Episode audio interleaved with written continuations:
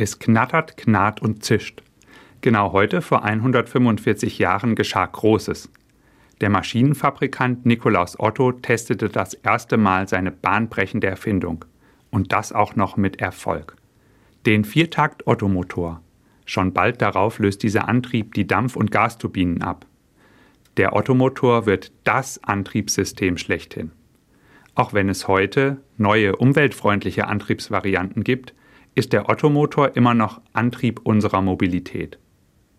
Beim Staunen über diese bahnbrechende Erfindung kommt mir eine Frage in den Sinn. Was ist eigentlich der Motor in meinem Leben?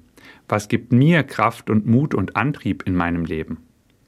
Ich überlege kurz, halte inne und sage dann unhörbar, mein Antrieb und Motor ist Gott. Das war ja von einem Theologen und Religionslehrer zu erwarten, denken Sie sicher. Aber ich sage dies nicht, weil ich Theologe bin, sondern weil es zutiefst meiner Erfahrung entspricht. Mein Glaube an Gott, der die Liebe ist und der das Leben schenkt, gibt mir immer wieder Kraft und Hoffnung. Gerade dann, wenn ich selbst nicht mehr weiter weiß oder mir der Antrieb fehlt.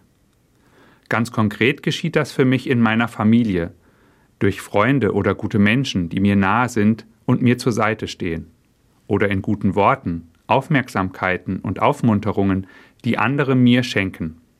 In Gottes guter Schöpfung, der Schönheit der Natur, die ich bestaunen und erleben darf. Aber auch in Gottes Wort, in den Texten der Bibel und im Gottesdienst. Überall dort begegnet mir Gott und gibt mir neue Kraft und neuen Schwung für mein Leben. Und das tut mir gut, bringt mich weiter und voran. Das ist für mich eine tiefe Wahrheit. Der Antrieb und Motor in meinem Leben ist Gott.